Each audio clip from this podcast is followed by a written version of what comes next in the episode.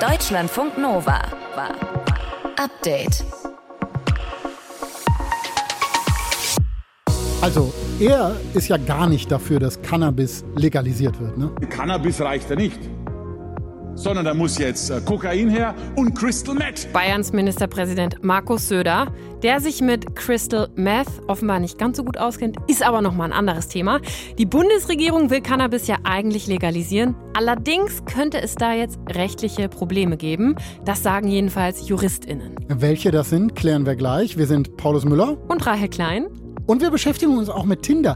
Die Dating-App wird zehn Jahre alt und wir haben uns mal gefragt, ob das mit den Fotos alles wirklich so oberflächlich ist, wie man vielleicht denkt. Stefan Werrer, Experte für nonverbale Kommunikation, sagt, nee, nee, das äh, sagt mehr aus, als du so denken würdest, so ein Foto. Ein Foto hilft uns, den anderen sich vorzustellen, und zwar emotional. Und das passiert, Achtung, innerhalb von Millisekunden. Auch das unser Thema hier am Montag, dem 12. September. Schön, dass ihr zuhört.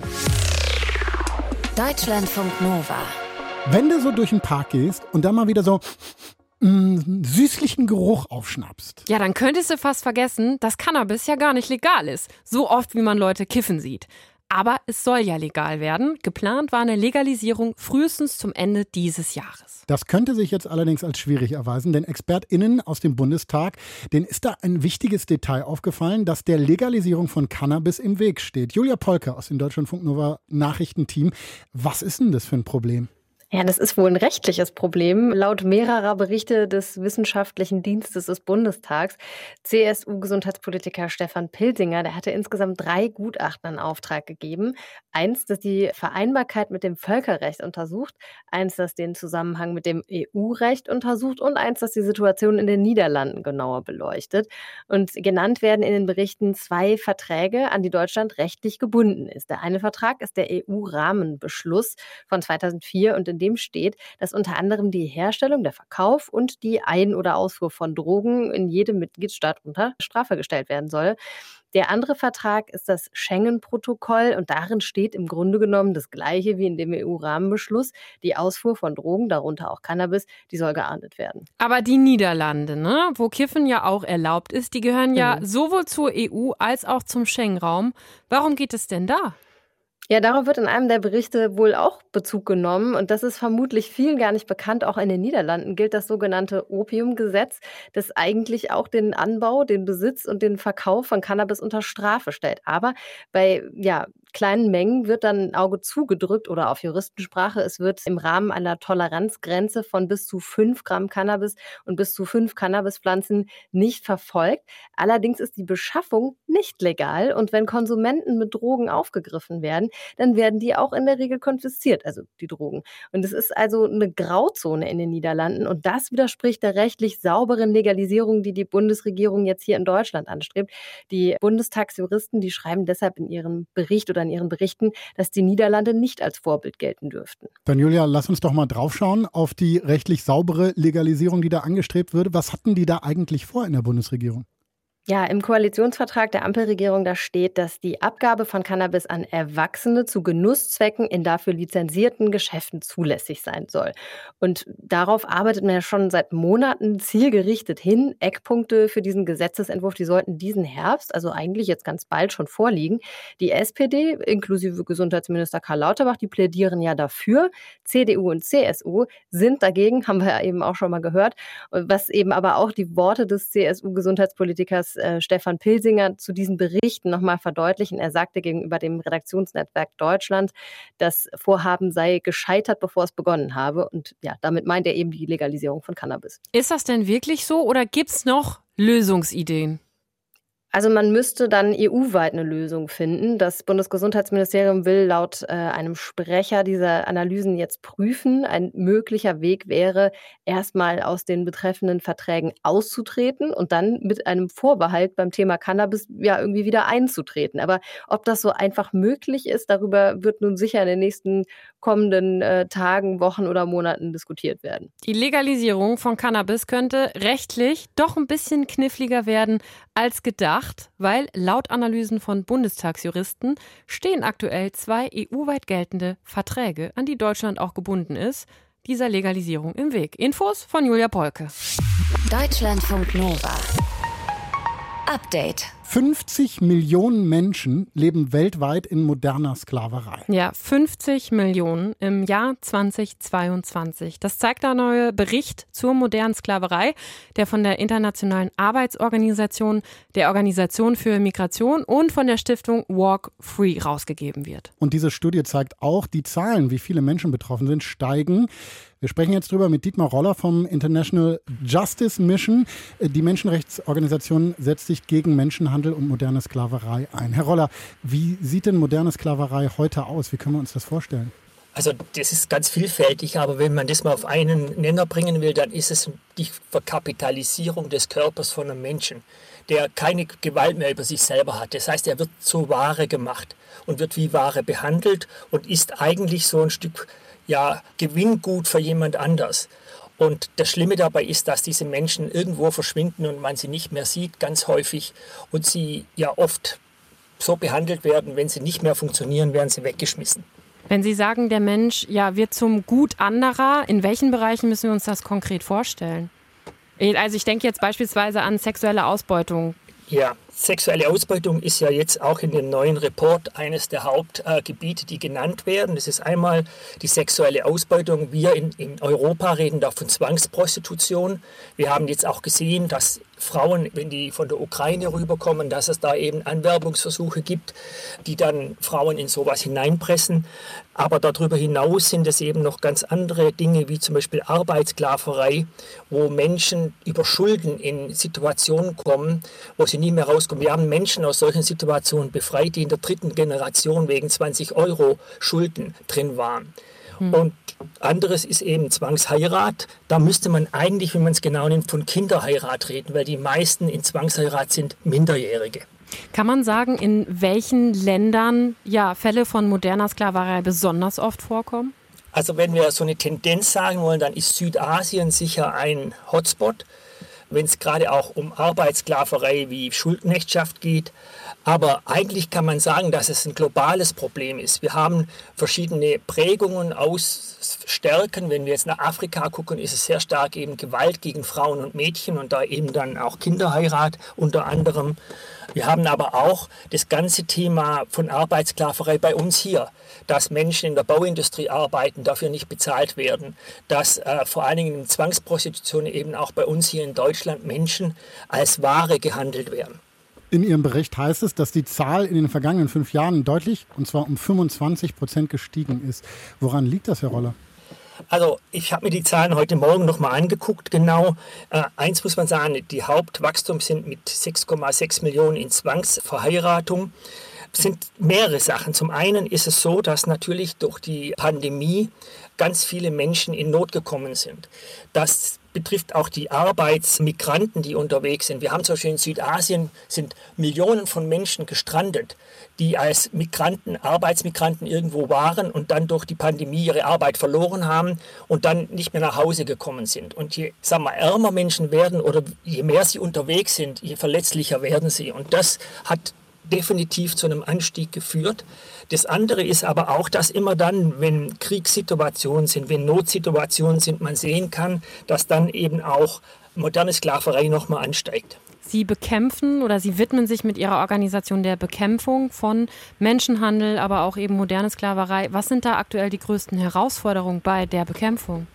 Also zum einen muss man sagen, es gibt viel Hoffnung in dem Gebiet. Was der Report auch so nicht genau sagt, ist, dass es in vielen Gebieten heute auch schon große Fortschritte gibt. Es kommt daher, moderne Sklaverei ist anders als etwa die transatlantische Sklaverei nicht mehr staatlich legitimiert. Also es gibt keinen Staat mehr auf der Welt, der das per Gesetz fördert oder einen Rahmen gibt. 86 Prozent von moderner Sklaverei ist im privaten Sektor. Das versteckt sich wie ein Chamäleon in Geschäftsprozessen, in, in, kleinen Geschäften. Das heißt, wenn arme Menschen keinen Zugang zum Rechtssystem haben und das Rechtssystem für sie nicht funktioniert, dann kann man sie komplett ausbeuten. Und deshalb ist der Zugang zum Rechtssystem so wichtig. Da sind wir dran. Und die Herausforderungen dabei, das schreibe ich auch in dem Buch, das übrigens heute auch auf den Markt kommt, Wahre Mensch, da beschreiben wir das auch. Dass die Herausforderung darin ist, dass Staaten Wirtschaft und Zivilgesellschaft da zusammenarbeiten müssen. Immer mehr Menschen leben in Sklaverei. Inzwischen sind es 50 Millionen, zeigt ein neuer Bericht. Wir haben darüber gesprochen mit Dietmar Raller von der International Justice Mission. Die Menschenrechtsorganisation setzt sich gegen Menschenhandel und moderne Sklaverei ein. Deutschlandfunk Nova. Update. Ja, und wir müssen über ein Thema reden, was uns alle irgendwann, früher oder später, wahrscheinlich beschäftigt. Die Wohnungssuche. Ne? Wenn du eine Wohnung suchst, die Preise siehst, das tut einfach richtig weh. Ja, aber nicht nur Wohnen ist teuer in den Großstädten, auch Lebensmittel. Energiekosten. Eigentlich im Moment natürlich alles. Ja, und viele Menschen können das auch einfach nicht mehr stemmen. Deswegen rechnen die Sozialverbände damit, dass die Zahl der Wohnungslosen in den kommenden Monaten steigen könnte. Dominik Peters aus dem Deutschlandfunk Nova Team. Wie groß ist denn diese Sorge konkret? Ja, die ist ziemlich groß. Auch Bundespräsident Frank-Walter Steinmeier hat das gestern gesagt. Er war zum Tag der Wohnungslosen bei der Essensausgabe der Berliner Stadtmission. Gerade an diesem Ort äh, ist die Frage nach der Sorge mit Blick auf den kommenden Winter, die kommenden Monate, die kommenden Jahre gerechtfertigt, denn das Thema Wohnungslosigkeit ist kein neues. Er sagt, wir haben jahrzehntelang bei guter wirtschaftlicher Lage das Thema Wohnungslosigkeit nicht in den Griff bekommen und da wird es jetzt bestimmt nicht einfacher. Und diese Einschätzung, äh, die teilen auch Vereine und Verbände wie die Bundesarbeitsgemeinschaft Wohnungslosenhilfe oder auch die Caritas oder die Diakonie. Konkretisieren die das irgendwie? Also nennen die Zahlen, wie viele Menschen auf der Straße leben könnten dann? Nee, also Zahlen gibt es nicht. Es ist ja sowieso schon schwer, überhaupt den Status quo abzubilden beim Thema Wohnungslosigkeit. Es kursieren da unterschiedliche Zahlen. Die werden auch alle nicht exakt sein. Die werden auch teils unterschiedlich ermittelt. Die letzte Schätzung der Bundesarbeitsgemeinschaft Wohnungslosenhilfe, die ist aus dem Jahr 2020. Da waren auf das Jahr gesehen in Deutschland geschätzt 420.000 Menschen ohne Wohnung. Das heißt, nicht alle schlafen immer auf der Straße. Viele kommen zeitweise auch in Gemeinschaftsunterkünften zum Beispiel unter. Aber all diese Menschen hatten zu diesem Zeitpunkt eben keine eigene feste Wohnung. 2020 hast du gesagt, das war ja dann noch vor Beginn der Corona-Pandemie. Kann man sagen, inwiefern die Pandemie die Zahl der Wohnungslosen noch beeinflusst hat? Also bei der Zahl der Wohnungslosen hat Corona gar nicht so viel gemacht, sagt die Bundesarbeitsgemeinschaft Wohnungslosenhilfe. Aber Corona hat natürlich äh, zumindest zeitweise die Situation für die Menschen, die auf der Straße leben, massiv verschlechtert. Ne? In Gemeinschaftsunterkünften mit den ganzen Hygiene- und Abstandsregeln, aber auch bei Beratungsangeboten, die teilweise geschlossen waren. Jetzt aber die aktuelle Situation, die Energiekrise, die steigenden Lebensmittelpreise, die haben offenbar das Potenzial, dass in Zukunft deutlich mehr Menschen ihre Wohnungen verlieren. Die Bundesregierung hatte sich ja eigentlich vor einem Jahr ein ganz anderes Ziel gesetzt. Im Koalitionsvertrag steht, Wohnungslosigkeit in Deutschland soll bis 2030 überwunden sein. Ist das überhaupt noch möglich bei den Zahlen? Ja, das habe ich Verena Rosenke von der Bundesarbeitsgemeinschaft Wohnungslosenhilfe gefragt. Sie sagt, ja, das ist möglich, aber dafür braucht es einen wirklichen Kraftakt. Wir denken, Wohnungslosigkeit ist überwindbar, aber natürlich muss man dann tatsächlich auch viele Maßnahmen eigentlich gleichzeitig ergreifen. Und das Ganze geht auch nicht ohne äh, massive finanzielle Ausstattung. Ja, da braucht es neben akuten Entlastungsmaßnahmen ähm, für einkommensarme Haushalte auch tatsächlich langfristige Strategien. Die Bundesarbeitsgemeinschaft Wohnungslosenhilfe hat deshalb eine Kampagne gestartet und stellt darin Kernforderungen auf. Was für Forderungen denn? Ja, da sind ganz viele Maßnahmen drin. Da geht's auch zum Beispiel um Fragen von Bildung und Krankenversicherung. Aber die Basis für alles ist ausreichend bezahlbarer Wohnraum. Die Bundesregierung hat ja angekündigt, bis 2030 jedes Jahr 100.000 Sozialwohnungen zu bauen. Das wird aber nicht reichen, sagt Verena Rosenke. Es bräuchte mehr Sozialwohnungen, Wohnungen, die explizit für wohnungslose Menschen reserviert werden. Denn auf dem freien Wohnungsmarkt haben diese Menschen oft keine Chance, werden teilweise teils diskriminiert zurückgewiesen. Außerdem fordert Verena Rosenke von der Bundesarbeitsgemeinschaft Wohnungslosenhilfe mehr Präventionsarbeit. Heißt konkret, für jede Kommune verpflichtend eine zentrale Fachstelle, wo Menschen Beratung bekommen, wenn sie zum Beispiel Mietschulden haben. Und Verena Rosenke sagt auch, nicht alle Mietschulden müssen zwangsläufig zur Wohnungslosigkeit führen. Es gibt ja die Möglichkeit für die Kommunen bei Mietschulden äh, Mietschulden zu übernehmen, um den Wohnraum zu erhalten. Äh, aber das muss nur vernünftig organisiert werden. Also wenn es wirklich hart auf hart kommt, dann sollte auch der Staat mehr einspringen, um zu verhindern, dass Menschen auf der Straße landen. Da sei in der Praxis aber noch Luft nach oben, sagt sie. Sozialverbände befürchten, dass die Zahl der Wohnungslosen in den kommenden Monaten steigen könnte. Infos waren das von Dominik Peters. Deutschlandfunk Nova. Update. Ohne Foto eine Bewerbung rausschicken, ne? Das geht heutzutage, kann man machen, aber ohne Foto Dating-Apps wie Tinder nutzen, da hast du eher keine Schnitte hm. oder eine sehr, sehr schlechte. Fotos sind natürlich extrem wichtig beim Swipen und es gibt da auch klare Do's und Don'ts. Als Frau muss man sich anziehen, weil man, es wird einem unterstellt, dass man umtriebig ist, also nicht nackig und auch nicht in der kleinen Hotpants beim Handball zeigen. Und als Mann auf keinen Fall Statussymbole und Autos. Das ist eindeutig. Das hat Tinder-Forscherin Johanna Degen mal bei uns im Deep Talk gesagt. Und da gibt es auch noch weitere Tinder-Tipps, könnt ihr gerne nochmal nachhören zum zehnjährigen Jubiläum. Von Tinder feiert nämlich heute schon wirklich den zehnten Geburtstag. Aber wir wollen uns jetzt nochmal anschauen, welche Rolle die Optik denn wirklich spielt beim Auswählen, ob wir wirklich nur danach gehen und ob wir wirklich so oberflächlich sind. Machen wir mit Stefan Werrer. Er ist Experte für nonverbale Kommunikation. Stefan, wir sehen uns äh, bei Tinder ein Bild an. Das mit dem Swipen geht dann oft ganz schnell. Aber wie schnell können wir uns denn überhaupt eine Meinung über jemanden bilden? Ja, grüße euch zuerst mal. Wir sehen einander ja nicht, aber wir haben eine Vorstellung voneinander. Und ein Foto hilft uns, den anderen sich vorzustellen, und zwar emotional. Und das passiert, Achtung, innerhalb von Millisekunden. Also lange anschauen verändert den Grundgedanken zu einem Menschen nicht mehr wirklich. Okay, aber worauf achten wir da bei in diesen Millisekunden? Also wie scannen wir da die Fotos von Tinder? Es gibt ein paar absolute Werte, die wir scannen, aber vor allem, und das ist ja ganz entscheidend, gibt es individuelle Präferenzen. Das heißt, und das klingt ganz paradox jetzt, wir verlieben uns niemals in die inneren Werte eines Menschen, sondern immer in das Äußere, in die Körpersprache. Jetzt werden wahrscheinlich manche sagen, nein, nein, der Charakter ist das Entscheidende, was dieser Mensch zu sagen hat. Aber man muss ehrlicherweise sagen, der Charakter ist sehr wichtig, aber nur von den Menschen, die vorher durch den Körpersprachefilter gegangen sind.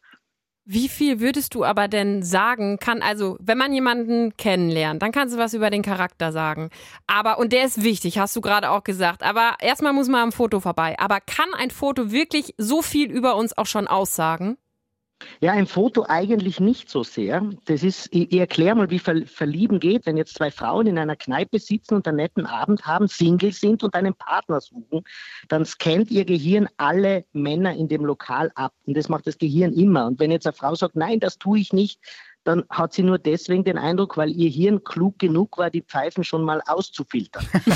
bleiben, Entschuldigung, wenn ich so salopp spreche, aber es ist so. Ja. Und jetzt sind zwei Männer am Tresen entfernt ist, ist die Kneipe. Es ist laut, sie hören sich nicht. Aber sie sehen die Körpersprache der zwei Männer. Und wir stellen uns vor, einer der Männer gestikuliert sehr italienisch, sehr lebendig, bewegt sich sehr, sehr schnell. Dann sagt die eine Freundin vielleicht, unterbewusst, Achtung, wow, ein Temperamentbündel, der hat vielleicht Energie, der ist interessant für mich. Aber die Freundin daneben sagt vielleicht, was ist denn das für ein nervöser Typ? Und der Freund von ihm wiederum, der bewegt sich ganz ruhig, ganz sanft und die Freundin hat jetzt das Gefühl, ja, das ist die Schulter zum Anlehnen für mich. Genau das interessiert mich.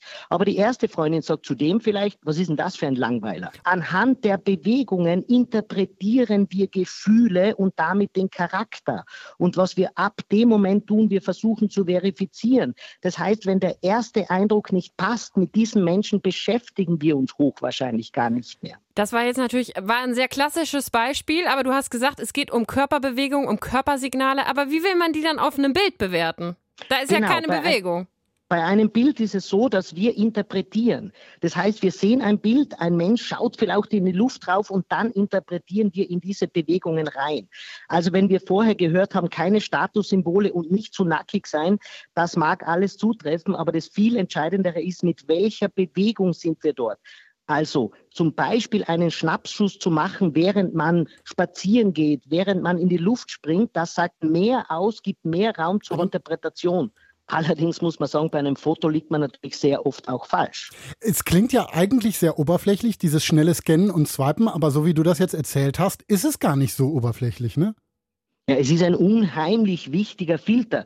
Vielleicht eine kurze Parallele zu anderen Dating-Plattformen, da muss man ja Fragen beantworten. Und die rühmen sich ja, sie haben so tolle Algorithmen, dass man sich alle elf Minuten dort verliebt, wobei das ja immer wenig ist, wenn sich nur einer verliebt, ja. Aber insgesamt geht es darum, dass man Werte, Charaktereigenschaft von sich selber und vom Wunschpartner angibt. 80 bis 100 Fragen. Und dann wird der Algorithmus bringt eben die richtigen Menschen zusammen.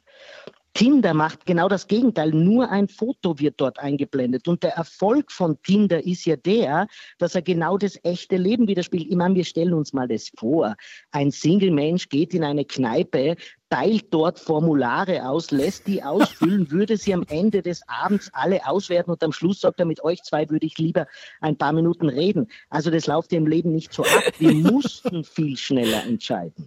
Tinder wird heute zehn Jahre alt und wir haben mit Stefan Werrer darüber gesprochen, Experte für nonverbale Kommunikation und haben gelernt, Tinder ist gar nicht so oberflächlich, wie man denken könnte.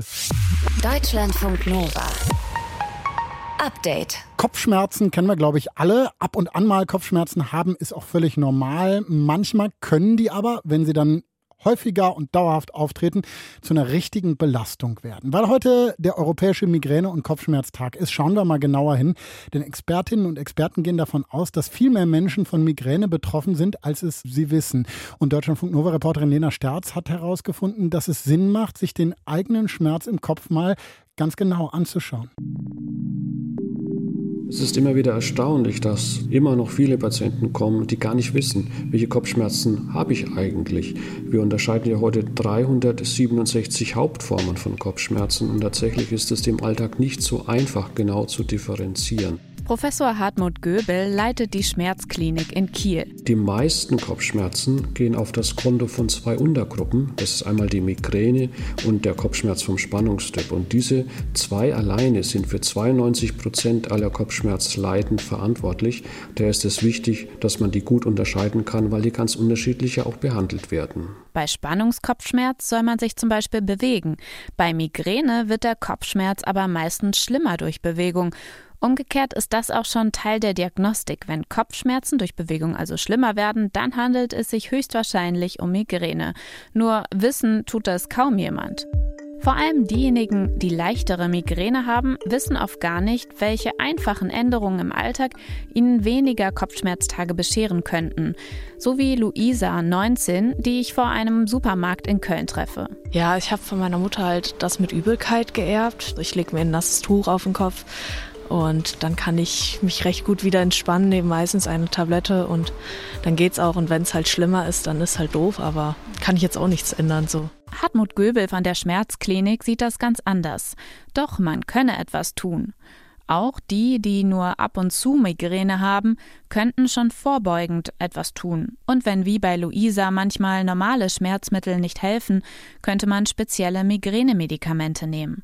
Dafür sollte man in eine spezielle Kopfschmerzsprechstunde gehen, sagt er. Gerade weil Migräne ja über das Leben immer wieder auftreten kann, über Jahrzehnte, ganze Lebensspannen, ganze Lebensdekaden umfasst, sollte man unbedingt bereits in frühen Jahren sich eine klare Kopfschmerzdiagnose stellen lassen und ein gutes Behandlungskonzept aufbauen lassen. Zu einem guten Behandlungskonzept gehörten neben den richtigen Medikamenten ein gleichmäßiger Tagesrhythmus, ausreichend Schlaf, Ausdauersport und dass man Entspannungstechniken lernt. Und Hartmut Göbel sagt, wer ab und zu Migräne hat, sollte immer ein großes Frühstück essen mit viel Vollkorn oder anderen komplexen Kohlenhydraten. Und zwar direkt nach dem Aufstehen. Ich frage Luisa direkt, ob sie davon schon mal etwas gehört hat. Nee, habe ich noch nie gehört. Aber ich bin auch nicht so der Frühstücksmensch. Das ist schwierig bei mir immer. Fast jede sechste Frau in Deutschland hat laut einer Studie von 2020 Migräne und sollte diese Infos haben. Aber tatsächlich sagt mehr als die Hälfte von ihnen im Jahr vor der Studie nicht beim Arzt gewesen zu sein. Dabei macht es Sinn, sich um seine Migräne zu kümmern, auch wenn man denkt, es geht ja noch irgendwie immer weiter. Denn Migränemenschen haben eine Superkraft, die gleichzeitig ihre Schwachstelle ist, ihr Gehirn.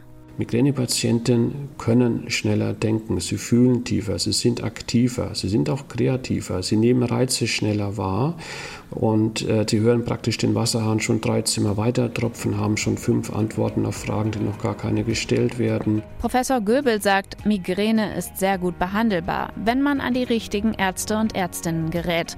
Und er hat noch eine gute Nachricht. Bei Migräne ist am Gehirn nichts kaputt. Man hat mehr Ideen, man ist kreativer. Viele berühmte Menschen haben auch Migräne. Das bekannteste Beispiel ist Marie Curie, die mit diesem Migränegehirn zwei Nobelpreise bekommen hat auf unterschiedlichen Gebieten. Sie wollte als 20-Jährige tatsächlich ihren, ihr Studium an den Nagel hängen wegen der schlimmen Kopfschmerzen. Deutschlandfunk Nova. Update. Immer Montag bis Freitag auf deutschlandfunknova.de und überall, wo es Podcasts gibt. Deutschlandfunk Nova.